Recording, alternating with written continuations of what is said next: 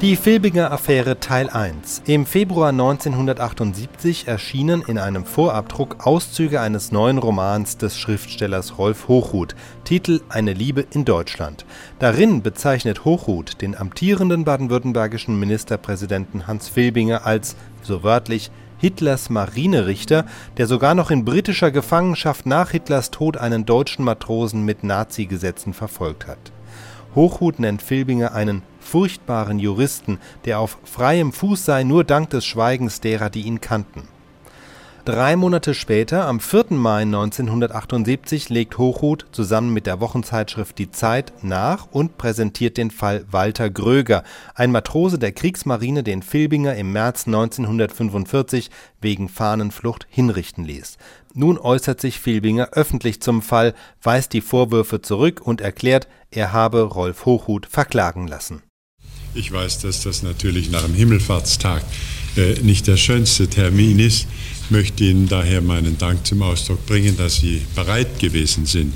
Aber ich glaube, dass der Anlass hinreichend eine Rechtfertigung äh, ist, äh, Sie heute äh, zu bemühen, sodass Sie sicherlich Verständnis dafür haben, dass wir Sie heute schon gebeten haben. Es handelt sich um Folgendes. Der Schriftsteller Rolf Hochhuth hat in der Zeitung Die Zeit am 17. Februar dieses Jahres eine Leseprobe aus einer von ihm noch unveröffentlichten Erzählung publiziert.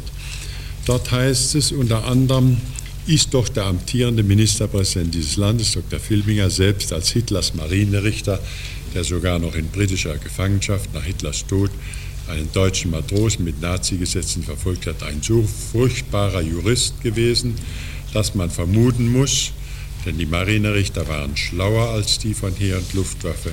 Sie vernichteten bei Kriegsende die Akten. Er ist auf freiem Fuß nur dank des Schweigens derer, die ihn kannten.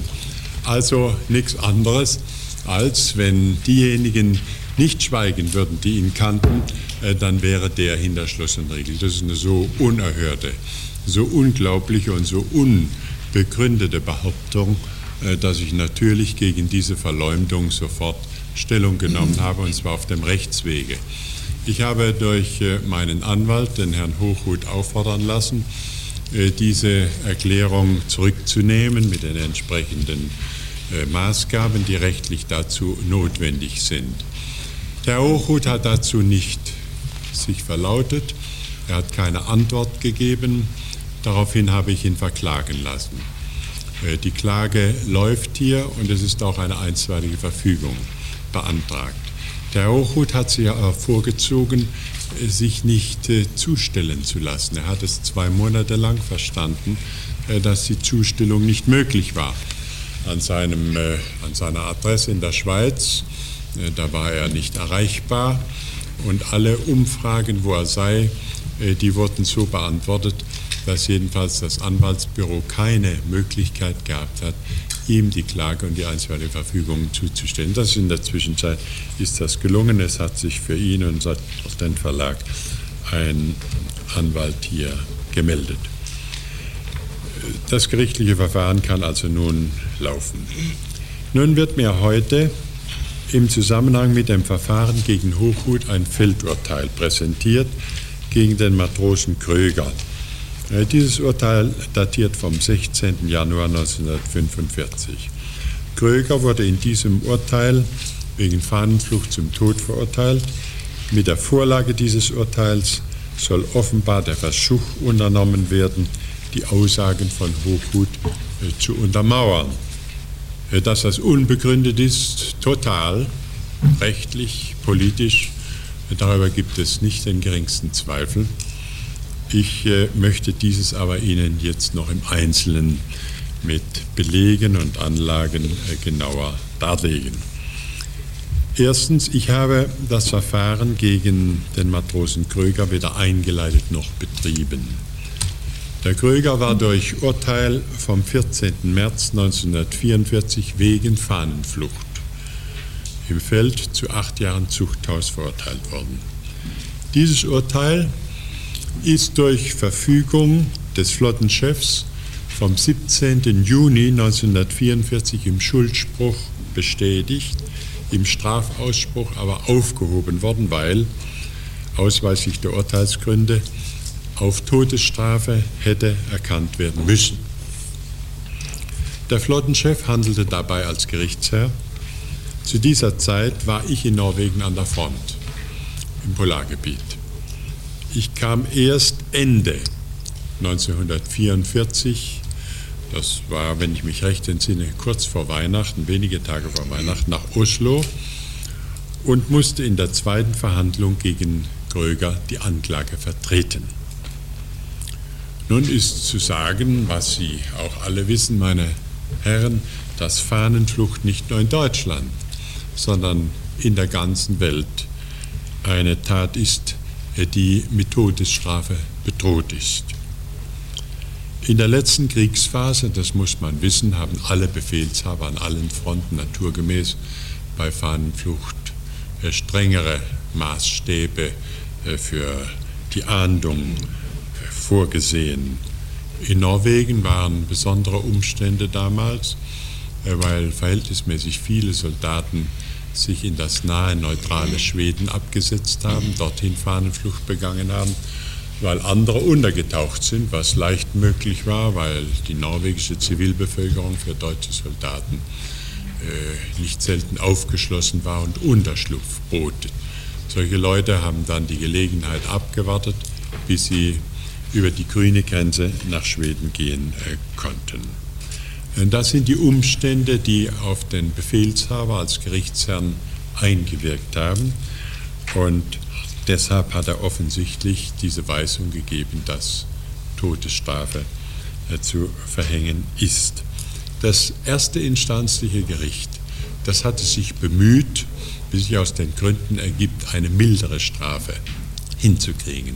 Aber es ist damit beim Gerichtsherrn gescheitert, der mit seiner Weisung zum Ausdruck brachte, wenn der Weisung nicht entsprochen wird, dann gibt es keine Aussicht, äh, dass ein Urteil bestätigt werden würde. Dass damit auch für den Anklagevertreter kein Ermessensspielraum mehr übrig war, sondern dass er eben entsprechend der Weisung die Höchststrafe beantragen musste, das ergibt sich von äh, selbst.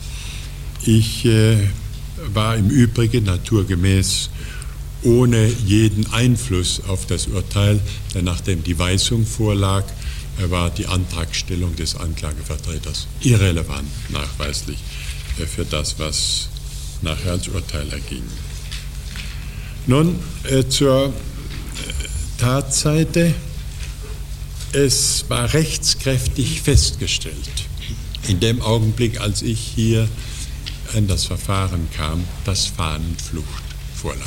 Dieses war rechtskräftig festgestellt. Und dass auf Fahnenflucht auch die Bedrohung der Todesstrafe gegeben ist, habe ich bereits erwähnt.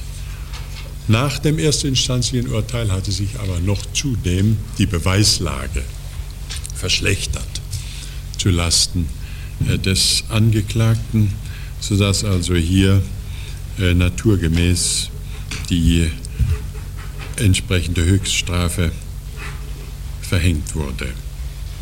Der Soldat wurde im März 1945 hingerichtet, dem Vertreter der Anklage oblag die Überwachung äh, der Vollstreckung. Nun möchte ich etwas Allgemeines sagen äh, zu der Tätigkeit im Übrigen. Während ich hier ohne Einflussmöglichkeiten dastand, auf dieses Verfahren, das kam mir auf den Tisch. Ich war Sitzungsvertreter. Hatte ich in anderen Verfahren, die man von den Ermittlungen her in die Hände bekam, Möglichkeiten der Einwirkung. Ich habe Ihnen, äh, damit Sie eine Anschauung bekommen, Anlagen gegeben, da sind Zeugnisse drin, Erklärungen. Etwa des zweimal zum Tode verurteilten katholischen Marinepfarrers Karl-Heinz Möbius, der von mir gerettet worden ist, der dieses nachhaltig bestätigt hat in aller Öffentlichkeit, der auch noch auf seinem Totenbett, vor zwei oder vor drei Jahren ist er gestorben, dieses bekundet hat, worüber eine Erklärung seines Kardinals äh, vorliegend ist.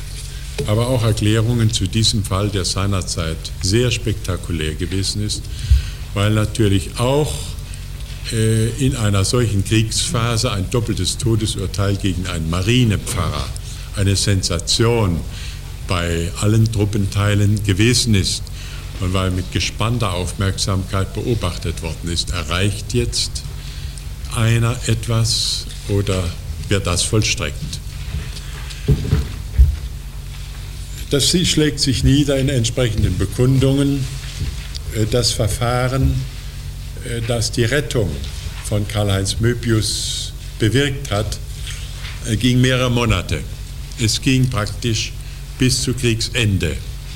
In dieser Zeit, kann ich Ihnen sagen, habe ich oft Tag und Nacht, Tage, Wochen und Monate in sehr großen Ängsten geschwebt um den Möbius selbst, denn innerhalb von 24 Stunden wurden Urteile vollstreckt dieser Art, wenn sie bestätigt waren.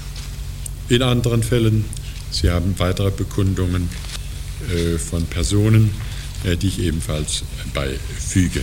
Es ist aber keine erschöpfende Aufzählung aller derjenigen Fälle, in denen ich helfen eingreifen konnte. Ich habe aber hier gewissermaßen noch eine Beweisreserve.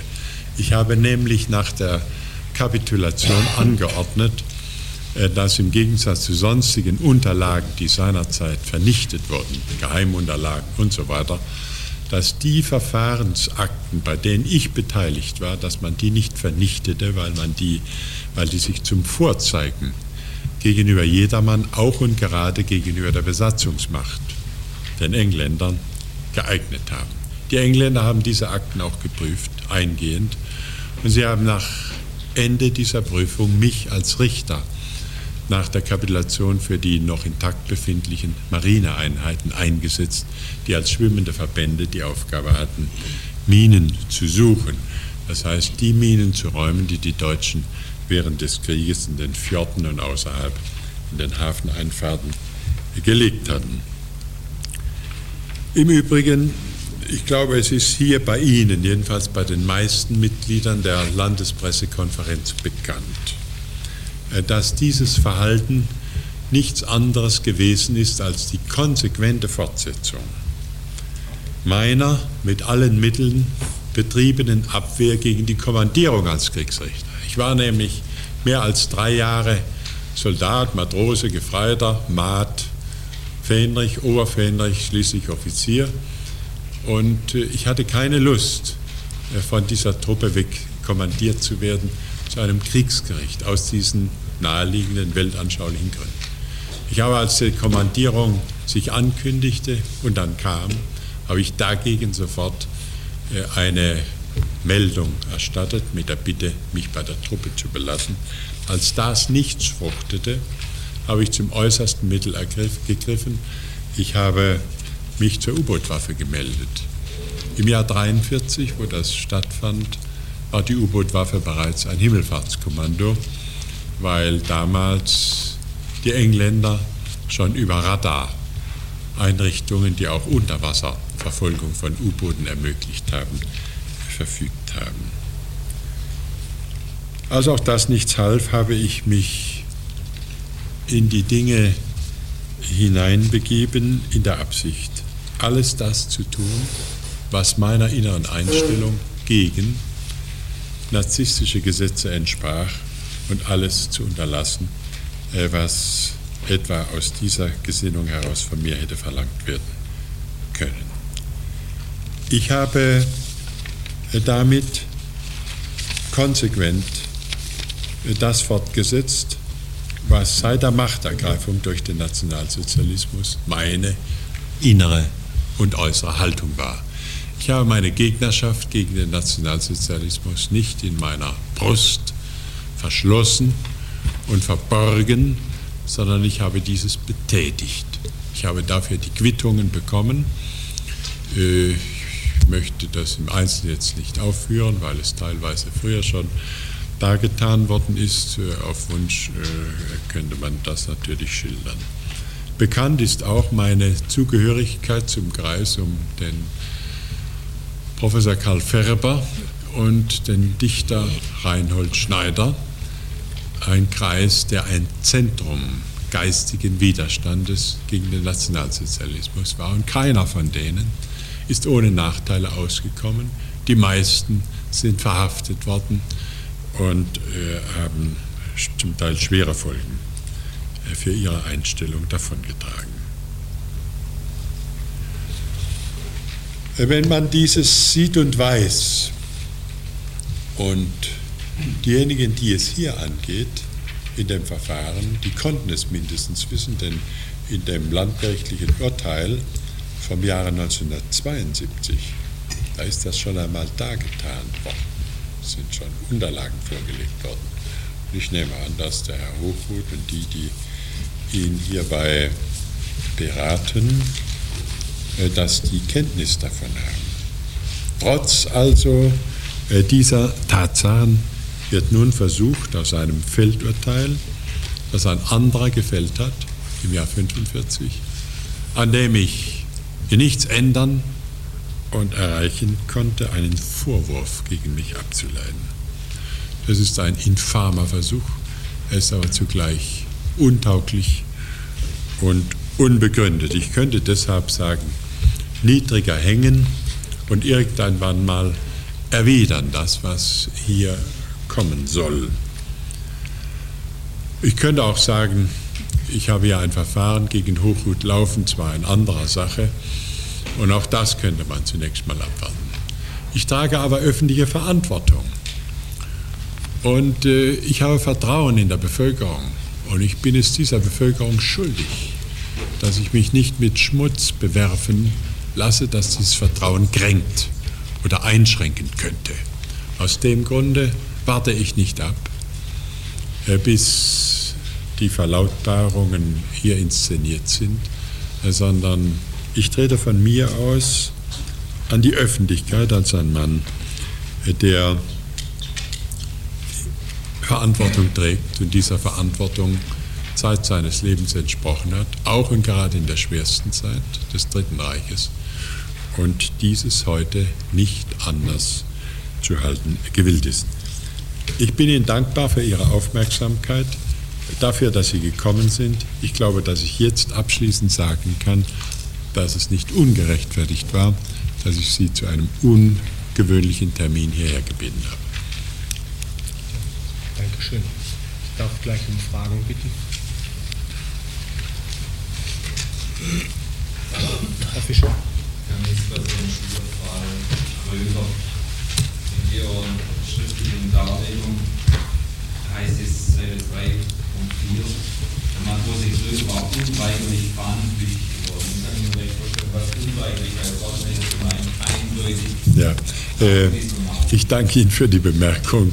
Ich äh, habe leider keine Zeit mehr gehabt, dieses zu korrigieren in dem Text. Es sollte heißen, der Matrose äh, Kröger war äh, durch rechtskräftiges Urteil wegen Fahnenflucht verurteilt. Sie können also dann sagen, er war eindeutig äh, oder unstreitig fahnenflüchtig geworden.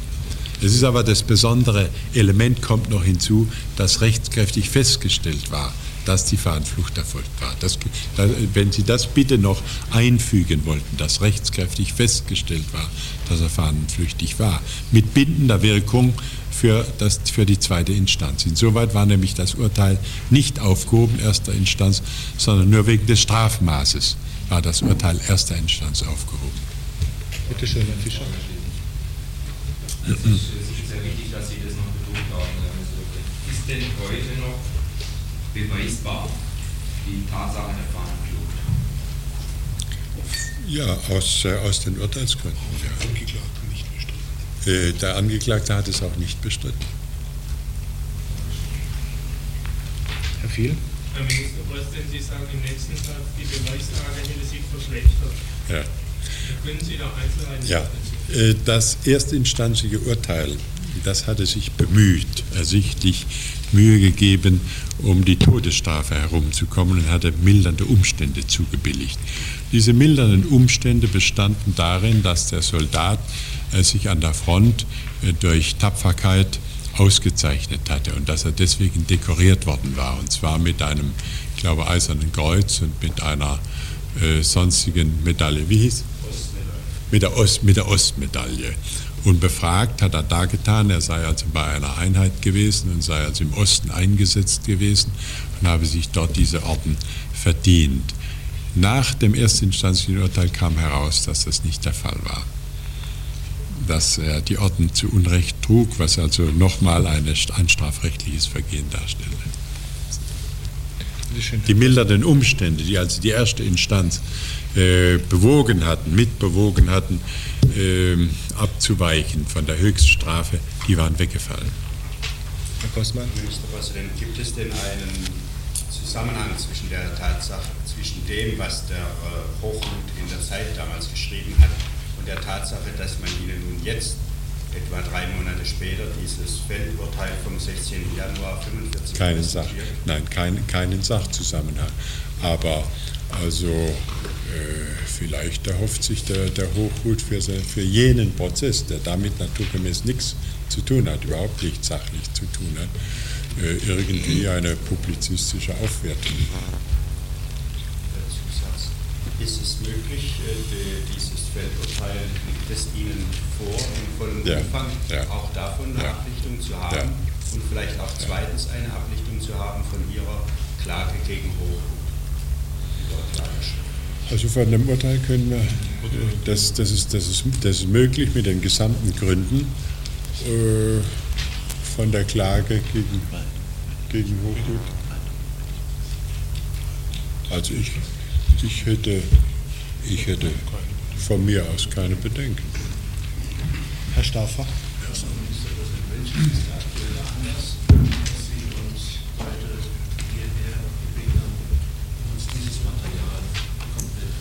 uns äh, ist bekannt aufgrund eines, äh, einer Besprechung, die gestern stattgefunden hat, dass der Spiegel in seiner nächsten Ausgabe darüber eine Veröffentlichung bringen wird.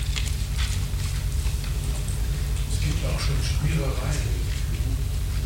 Ja, am Schlossplatz zum Beispiel ist doch irgendeine Parole stehen. Ja,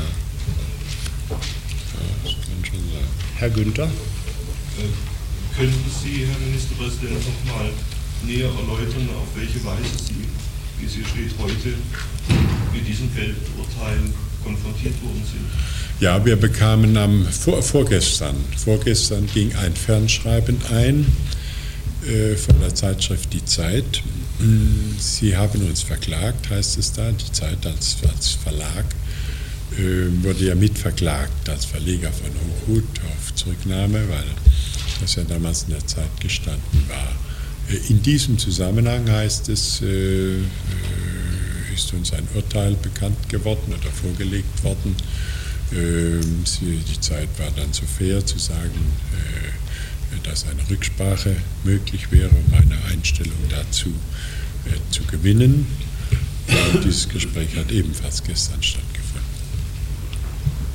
Und dabei bekamen wir dann, dabei bekamen wir dann dieses Urteil. Ja, Herr Born, Entschuldigung, oder war das ein Zusatz? Das sind alles. Von der Zeit, vor, äh, das war vorgestern. Äh, Das war eine Besprechung, die, der Spiegel hatte sich dann auch an Herrn Goll äh, gewendet und äh, es führte dann zu einer Besprechung äh, mit Herren vom Spiegel, die gestern durchgeführt worden ist. Herr Born? Das bedeutet, dass es dann nächste Woche auch. Ja, ja, die Zeit bringt es in der nächsten Ausgabe. Weitere Fragen? Herr Groseberg?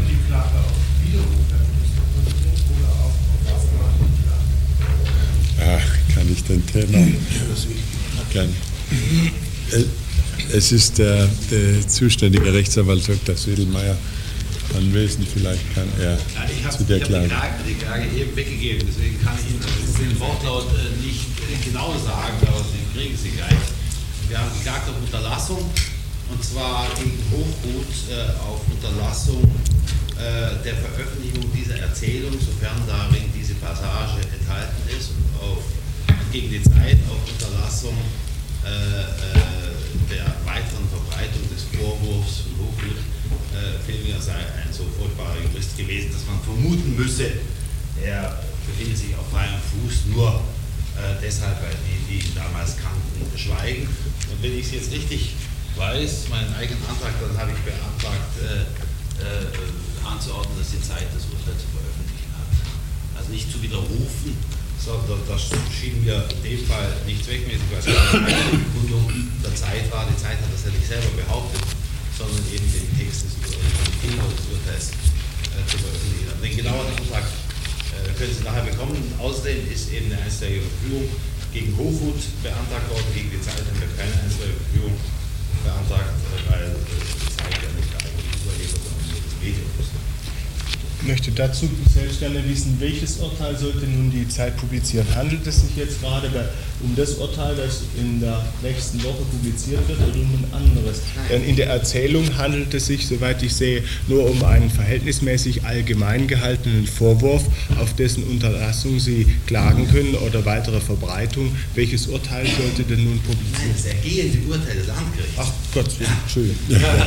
nicht dieses Urteil. Ja. Das sind ein bisschen viel Urteile jetzt. Anliegen. Sondern unser Anliegen ist, dass die Zeit das am nächsten Dienstag oder aufgrund der Verhandlungen am nächsten Dienstag, Ja. erwartende Urteil eben Publiziert dann, ist klar, natürlich. Ich habe einige Fragen übersehen. Herr Born. Ministerpräsident, wissen Sie, ob es Verfahren gab, also zweite Verfahren, ähnlich wie in dem Verfahren, in dem Sie auftraten, wo auf Todesstrafe hätte erkannt werden müssen, aber wo dann nicht auf Todesstrafe erkannt wird? Nein, nicht bekannt. Kein Fall. Ich habe auch bei keinem anderen Verfahren, wo Todesurteil herausgekommen ist, mitgewirkt. Aber theoretisch wäre es möglich. Ich will das nicht ausschließen, allerdings äh, äh, nicht mit endgültiger Wirkung, denn der Gerichtsherr ist natürlich nicht gebunden an das äh, Urteil zweiter Instanz, ebenso wenig wie an das erster Instanz. Er kann sagen, meine Weisung ist die, ich bestätige nicht, äh, jetzt kommt ein anderes Gericht und hat über dieselbe Sache nach meiner Weisung zu entscheiden. Herr Lösch. Äh, Wo sind die von Ihnen angestrengten Verfahren anhängig und wann werden sie voraussichtlich verhandelt? Ähm, beim Landgericht in Stuttgart und Termin ist am Dienstag.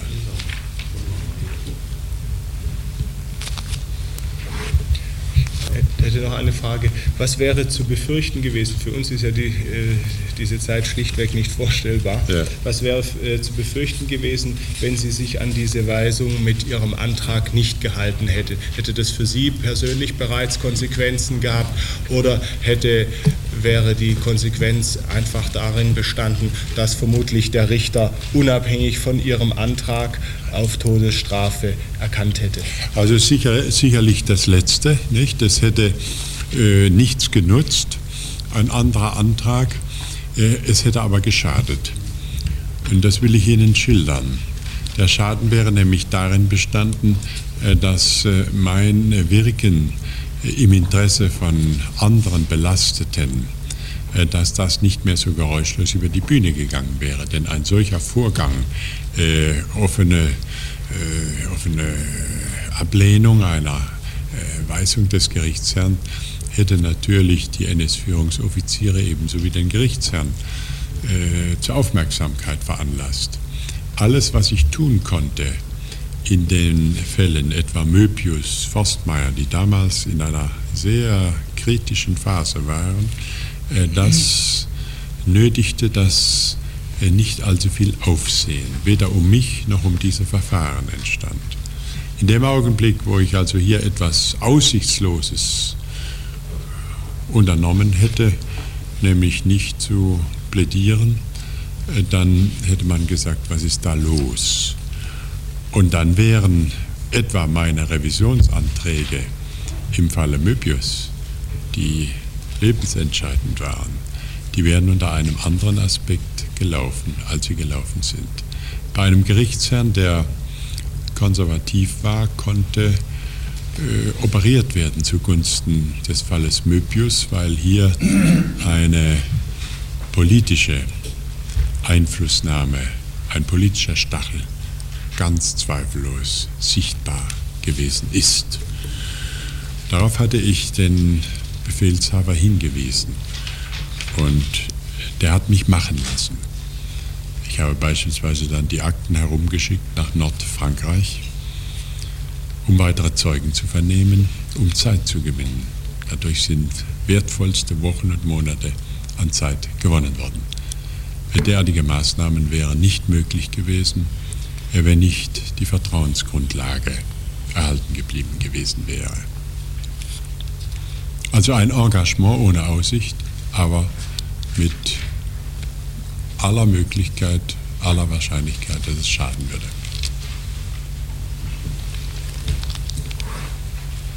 Ich sehe keine weiteren Fragen. Sie sind jetzt natürlich auch schlichtweg mit der Fülle des Materials Natürlich. Von jetzt auf gleich überhäuft und man könnte und würde vielleicht sonst ganz gerne noch nachfragen. Aber das ist doch nicht der Fall. Können, sollten wir vielleicht noch zu allgemeinen anderen Themen Fragen Wenn, stellen? wenn Fragen Noch sind. Das ist nicht der Fall, dann darf ich die Pressekonferenz schließen und mich bei Ihnen bedanken. Wiederschauen. Sehr. Ja, das wird abgezogen. Das Urteil, ja. Ja.